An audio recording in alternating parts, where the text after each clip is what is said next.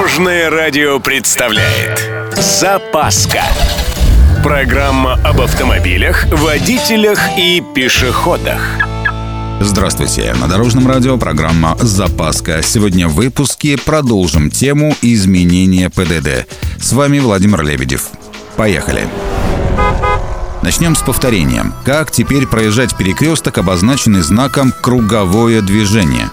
Вообще, с таким кругом все сложно. Правило меняет уже в четвертый раз за последние 12 лет.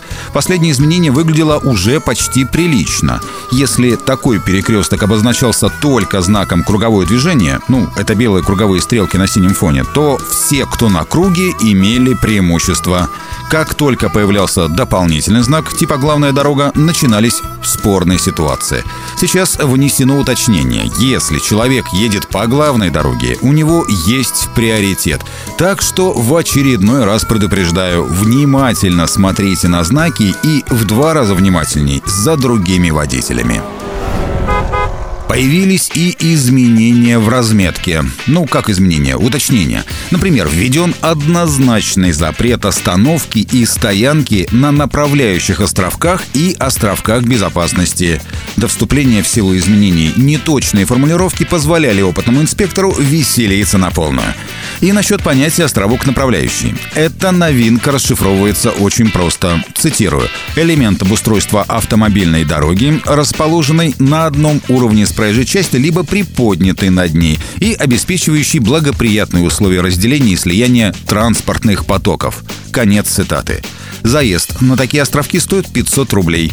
Правда, если вы не в Петербурге или Москве, в двух столицах это счастье стоит 2500. Ну и про самокаты. Все эти электрогаджеты, включая сегвеи, моноколеса и так далее, получили особый статус. Теперь все, что имеет хотя бы одно колесико и двигатель и предназначено для индивидуального передвижения человека, называется средство индивидуальной мобильности. ПДД для таких средств установили предельную скорость в 25 км в час, обозначили, что пешеход важнее, и запланировали нарисовать несколько знаков специально для такого вида транспорта. На этом у меня все. С вами был Владимир Лебедев и программа «Запаска» на Дорожном радио. Любой из выпуска вы можете послушать на нашем сайте или подписавшись на официальный подкаст. Дорожное радио. Вместе в пути. Запаска. Практически полезная, теоретически грамотная, приятная во всех отношениях. Программа об автомобилях, водителях и пешеходах. По будням в 11.30, 22.00 и 2.30. Только на Дорожном радио.